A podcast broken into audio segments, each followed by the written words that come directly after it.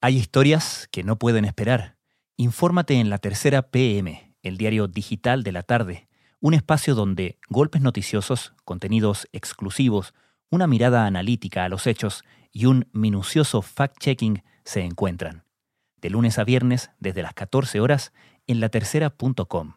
La Tercera, más que un diario.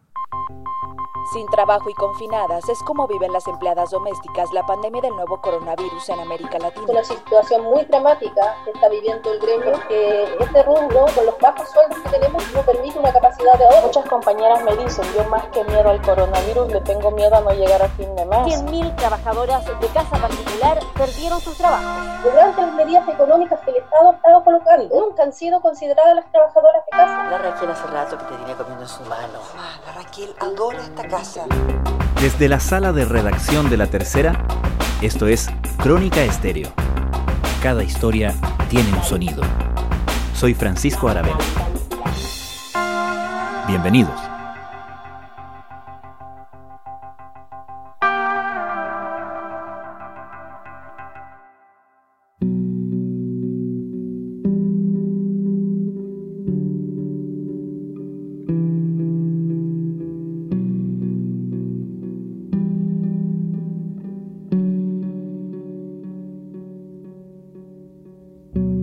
Medio de la crisis económica desatada por la pandemia del coronavirus, hay un empleo en particular que ha sido el más afectado, el de las trabajadoras de casa particular. En números, ese sector ha experimentado un descenso del 70% del empleo en los últimos 12 meses, frente a una caída del 20% en los asalariados y del 27% en los independientes. Así lo consigna el estudio longitudinal Empleo COVID-19, Datos del Empleo en Tiempo Real de la Universidad Católica. En un reportaje sobre este tema del suplemento Tendencias de la Tercera de Carlos Pérez y Rosario Mendía, David Bravo, director del Centro de Estudios y Encuestas de la UC, aporta otros números. Dice que han visto una caída de 310.000 personas que trabajaban en esto hace un año a 95.000 registradas por su estudio a fines de junio. Bravo califica esa caída como impactante. Peor es el panorama cuando consideramos que, por las complejidades propias de su empleo, las trabajadoras de casa particular en la práctica han quedado excluidas de los planes de apoyo gubernamentales. Eso al menos está en camino de solucionarse. La semana pasada, el Senado aprobó la modificación legal que, cuando sea ley, permitirá a estas trabajadoras acogerse al seguro de desempleo. Pero el camino de las trabajadoras de casa particular a su reconocimiento laboral ha sido largo y reciente. ¿Por qué nos hemos demorado tanto en reconocer los derechos laborales de las trabajadoras de casa particular? ¿Qué dice eso de nuestra sociedad? En este episodio de Crónica Estéreo conversamos sobre las complejidades del reconocimiento de este oficio. Primero vamos a lo más contingente, la aprobación en el Senado del proyecto que incorpora a las trabajadoras de casa particular a la cobertura y prestaciones de la Ley de Seguro de Desempleo. Desde el Ministerio del Trabajo esperan que la ley sea aprobada y promulgada en lo que queda de este mes. Se trata de la última de una serie de modificaciones legales que han avanzado en el reconocimiento laboral de las trabajadoras de casa particular. Son trabajadoras y lo que uno esperaría es que se les reconozca en todo el código de trabajo los mismos derechos fundamentales que otros trabajadores. El senador socialista Juan Pablo Letelier es presidente de la Comisión de Trabajo y Previsión Social del Senado. Comenta que desde la década del 90 ha estado promoviendo que la legislación reconozca los derechos de las trabajadoras de casa particular creo que con esta ley se cierra un ciclo porque se le reconoce como personas que tienen derecho al seguro de cesantía, igual que cualquier otro trabajador o trabajadora, porque quedó muy en evidencia en esta pandemia la precariedad de ellas. No hay información de ellas en el Servicio de Impuestos Internos, por lo tanto, no se le puede calcular ni los ingresos promedios, ni las bajas, ni nada. Los empleadores no están obligados a pagar, a declarar la renta por el sueldo que se les cancela a estas trabajadoras. Entonces, por eso el sistema de impuestos internos no tiene en su base de datos estas declaraciones de renta. No tenían derecho ni a acceder al IFE. ¿Por qué? Porque no eran informales, eran formales.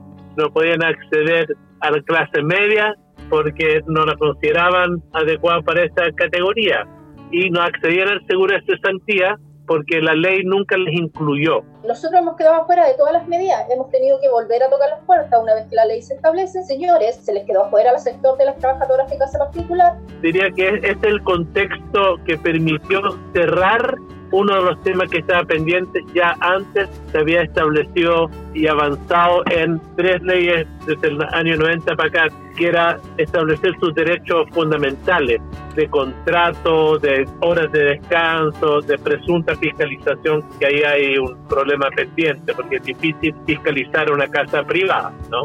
Pero esto era una parte fundamental de cerrar sus derechos de leyes sociales para las trabajadoras de casa particular. Y respecto de en ese ámbito en particular, ¿quedan temas pendientes para lograr la igualdad de las trabajadoras de casa particular con el resto de los trabajadores?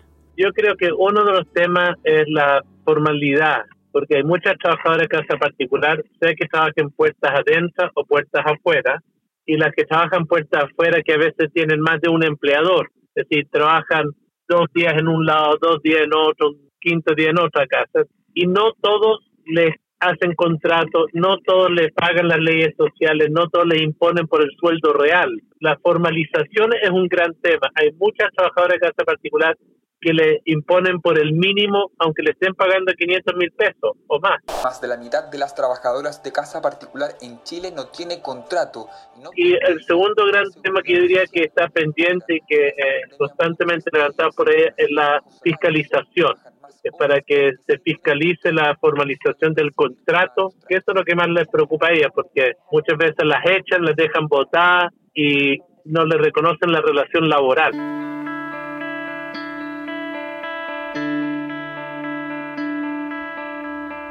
Senador Juan Pablo Letelier, muchísimas gracias. Muchas gracias a ti, que estés bien. Para Luz Vidal, presidenta del Sindicato de Trabajadoras de Casa Particular Sintracap, la medida es un avance, pero el sufrimiento de las trabajadoras del sector pudo haberse evitado. Como nosotros hemos dicho, este sector históricamente olvidado. Hoy en día hemos logrado a través del el manejo de estas redes hacer la presión para que el gobierno pueda volver la mirada a este sector. Pero obviamente las medidas no siempre han sido las que nosotros hubiéramos esperado. Nosotros desde el principio hablamos de una renta garantizada para el sector, dada la precariedad a la que siempre ha estado sometida y que le iba a ser muy difícil poder eh, enfrentar estas circunstancias. También sostenemos que el gobierno ha sido bastante mezquino, pero es lo que hemos logrado, dada la baja formalización de las trabajadoras, tratar de conseguir. Que eso se debiera de incorporar en el inciso tercero del artículo segundo, introduciendo eh, una frase después de la palabra parcial que se señale o se trate de una trabajadora de casa particular para que no haya ninguna duda que sean trabajadoras pensionadas o no pensionadas las que van a tener esta protección. No es lo que hubiéramos esperado. Nosotros desde la primera instancia hablábamos de una renta garantizada para las trabajadoras, porque debiesen hacerse cargo del que el sector estaba muy vulnerado y muy vulnerable a enfrentar esta pandemia, producto de que las distintas organizaciones del Estado no cumplieron con su trabajo. Las trabajadoras de casa particular no hubieran enfrentado esta situación de pandemia en una forma tan desprotegida si los organismos, las instituciones que tenían que hacer la fiscalización, tenían que hacer que la ley se cumpliese, lo hubieran hecho. En ese sentido, ¿usted cree que la pandemia y esta crisis económica desatada por la pandemia ha visibilizado el problema puntualmente de la poca formalización en el empleo de muchas trabajadoras de casa particular? Para el resto de la sociedad, nosotros lo teníamos claro. Nosotros habíamos demandado, nosotros veníamos trabajando con el ministerio en que se fiscalizara. Tal vez las medidas no fueron anteriormente tomadas con tanta rigurosidad como hemos tenido que presionar nosotros hoy en día.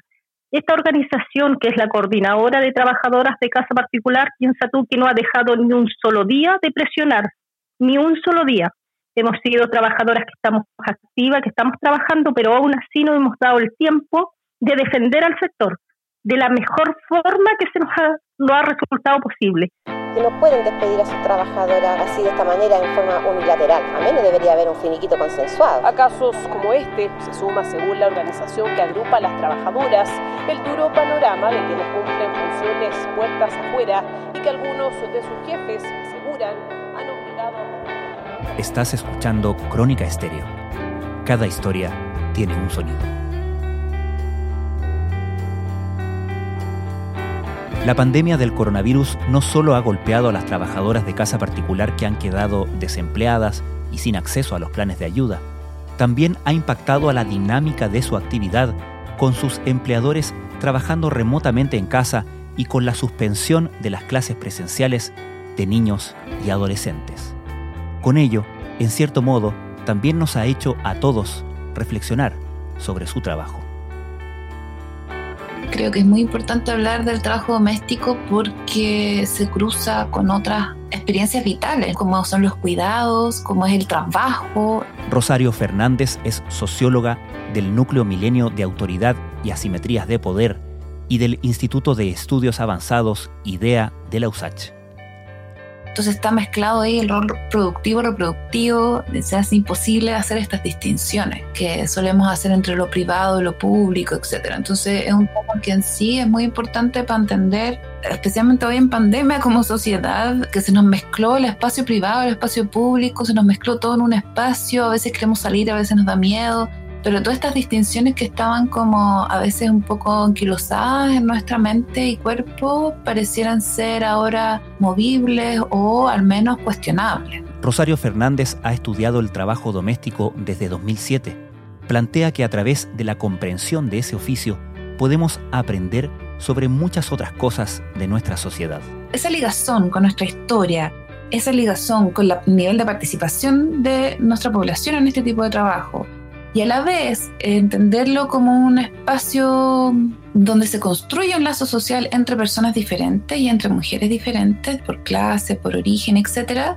Me parecía que era un lugar muy provechoso para pensar entonces cómo nos vinculamos como sociedad, cómo nos cuidamos, cómo definimos lo que es la reproducción de los hogares, qué significa esto de tener una familia, qué se requiere en términos materiales, y cómo se inserta ahí una relación laboral, ¿no? Entonces está este aspecto como súper laboral, jurídico y por otro lado un, aspecto muy afectivo.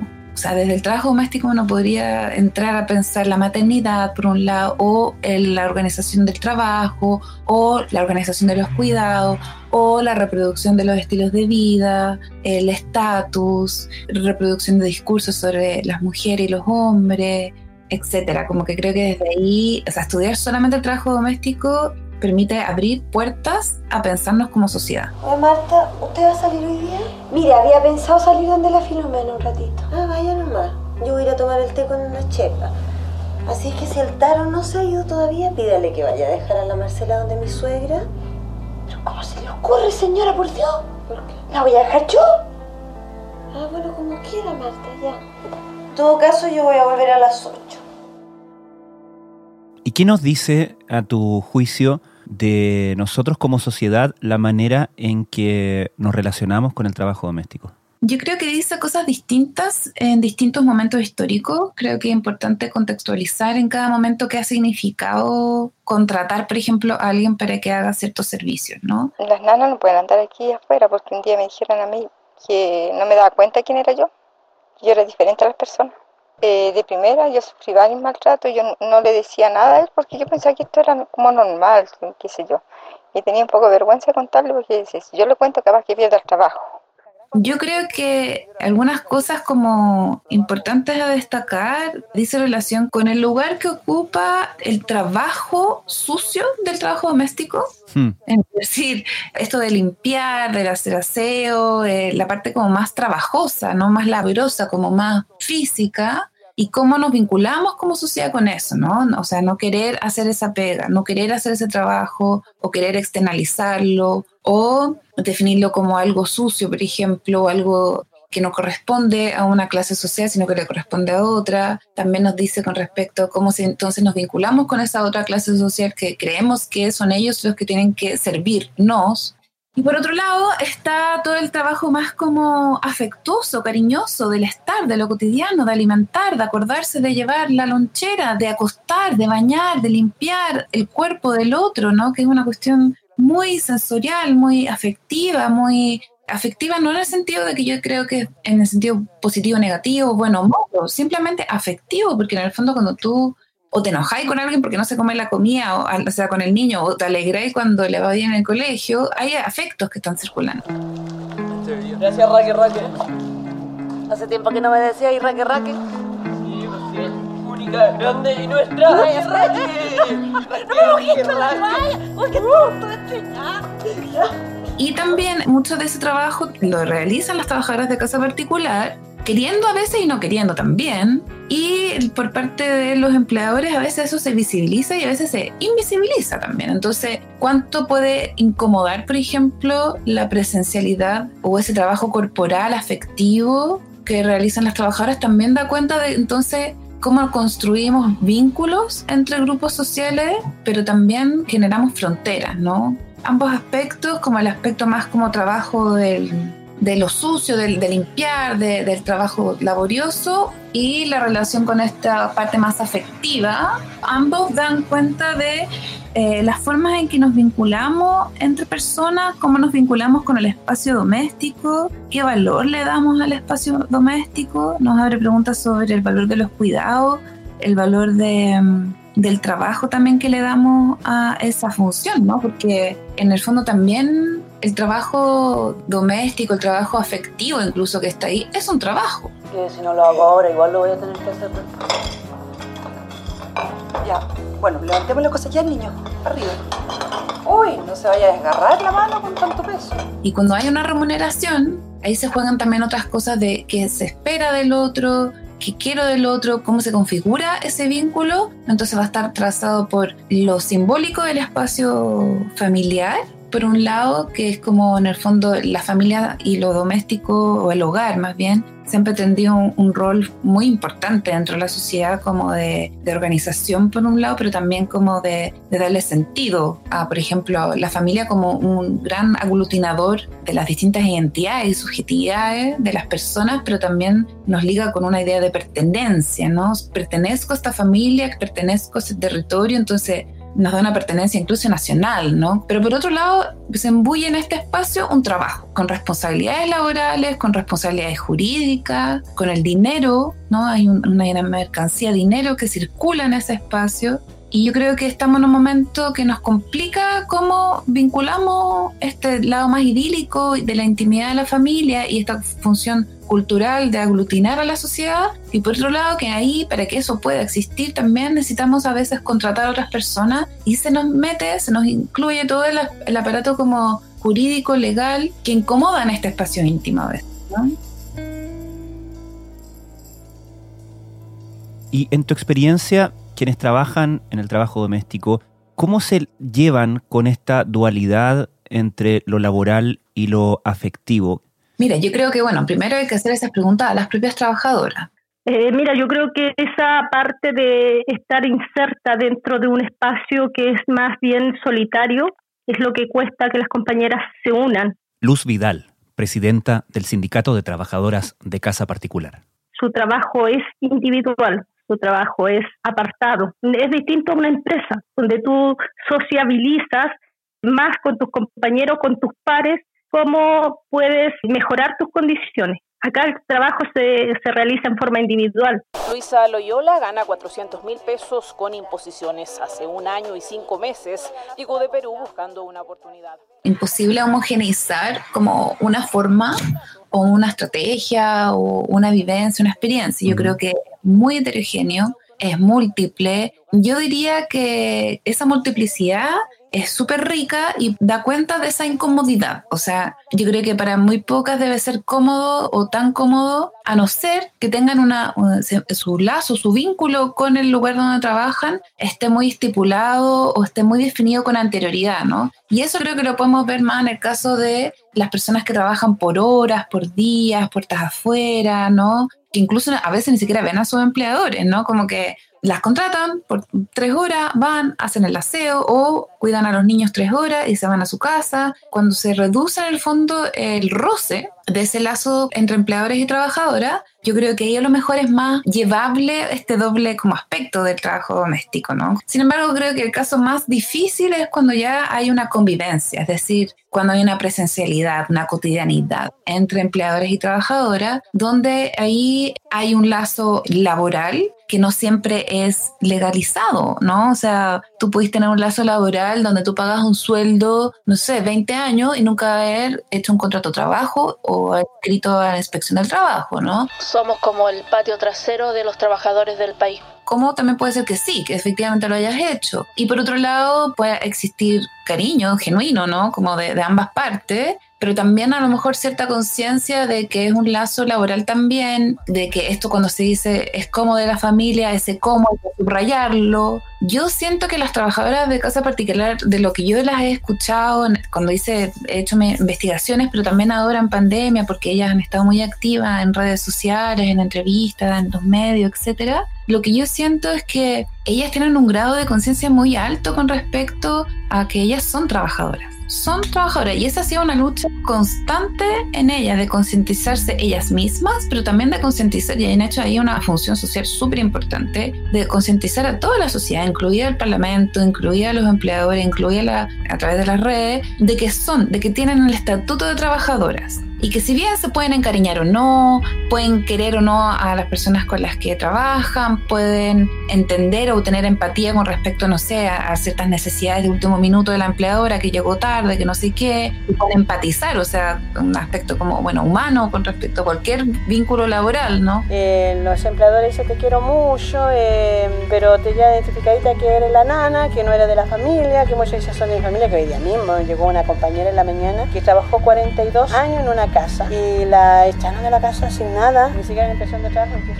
Ellas han hecho un trabajo constante por concientizar el estatus trabajadora y eso en el fondo requiere en algún aspecto de que se reconozca y que el otro también cumpla su función como empleador. Y esto de cumplir su función como empleador entonces no basta con hacer sentir bien a la trabajadora o tener un vínculo, no sé, cariñoso con ella o usar lo afectuoso a veces para pedirle que se quede más hora o que cuide con mejor cariño o preste más atención a sus hijos, ¿no? Que no puede eso ser un vínculo a partir del cual se genera una petición, por ejemplo, laboral, ¿no? lo que impacta y avergüenza realmente es que sea tan reciente la incorporación cada vez más radical de las trabajadoras como estatus de trabajadoras, ¿no? Y yo creo que en el fondo dice relación con el mal entendimiento del aspecto como afectivo de este trabajo, ¿no? Yo no estoy diciendo que haya que eliminar el aspecto afectivo, yo creo que se da, existe, es pero muchas veces lo afectivo lo que hace es que permite la continuidad y, que transporta en el fondo ciertos legados con respecto a este trabajo que yo creo que al menos hay dos súper importantes. Uno tiene que ver con el legado de la servidumbre. Lavar, planchar, cocinar y cuidar a los niños 24 horas sin descanso. La servidumbre en la historia de Chile es la primera incursión laboral femenina sin regulación alguna desde sus inicios fue un trabajo precario. Esta idea de que hay algunos que son mejores para servir a otros. Es un legado muy histórico latinoamericano, pero también de otros continentes, ¿no? Y esta cultura de la servidumbre está marcada por la diferencia de clase, raza y etnia, ¿no? Y por otro lado, creo que hay otra cosa que es fundamental que tiene que ver con el legado de la feminización de este espacio. Por feminización no me refiero como el hecho de que sean más mujeres, que lo es, es así. Pero eso no es solamente eso, me refiero a que ha sido catalogado como algo femenino, independiente incluso de que si lo hace es un hombre o una mujer, ¿no? Este espacio, lo doméstico, el hogar, la familia, así como estas tareas de cuidar y de hacer el trabajo doméstico, han sido definidas como una tarea femenina, es decir, que se requerirían supuestamente ciertas características femeninas propias de las mujeres, naturalizando ese vínculo entre lo femenino y las mujeres. Ciertas como habilidades o características como, no sé, una tendencia al sacrificio, a la disposición, a la empatía, a la preocupación por el detalle, el amor, ¿no? También. Como si estas fuesen cualidades naturalmente de las mujeres y que además, como son tan naturales, no son vistas como un trabajo. Trabajos de mujer, sirvienta, costurera, enfermera, maestra, dactilógrafa, todo sin valor. Como se lleva en lugar de la naturaleza y el trabajo está en lugar de la cultura y lo productivo, en esta separación que hacemos como sociedad en términos simbólicos y económicos, no le damos el valor. El valor se lo entregamos al espacio productivo público. Ahí está el valor, ahí está la política, el trabajo en la fábrica, remunerado, etc. Mientras que lo doméstico, en el hogar y las tareas que ahí ocurren, que tienen que ver con la reproducción de la vida, no le damos valor. Entonces yo creo que esas dos cosas, ¿no? Como esta cultura de la servidumbre y esta feminización que le quita valor a estas tareas. Porque sin cuidados no hay vida y sin vida no hay producción. Rosario Fernández, muchas gracias. Muchas gracias a ti, Francisco. Yo creo que hoy en día se está recuperando un poco más la conciencia del otro. Y en eso también, claro, en esa conciencia que se está recuperando, se ha vuelto la mirada a gente que de repente la ves pasar, la ves pero no la miras. Es una cosa, pasan, y no, tú realmente no te das cuenta de lo que va pasando. Ocurre en las, en las trabajadoras de casa, está ahí, está en el medio inserto de las familias, pero no se les observa, no se les ve.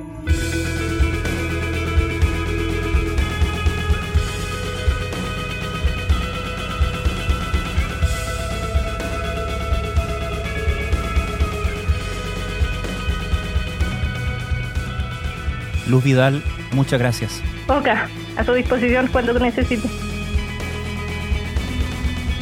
Los invitamos a leer el reportaje de tendencias de la tercera ¿Cuál es el futuro del trabajo doméstico, el empleo más golpeado por la crisis? de Carlos Pérez y Rosario Mendía en latercera.com. Crónica Estéreo es un podcast de La Tercera. La producción es de Rodrigo Álvarez y Melisa Morales y la edición de quien les habla, Francisco Aravena. La postproducción de audio es de Michel Poblete. Nuestro tema principal es Hawaiian Silky de Sola Rosa, gentileza de Way Up Records. Nos encontramos pronto en una nueva edición de Crónica Estéreo. Les recordamos que todos nuestros episodios están disponibles en latercera.com, Spotify, Apple Podcasts, Google Podcasts y donde sea que escuchen sus podcasts.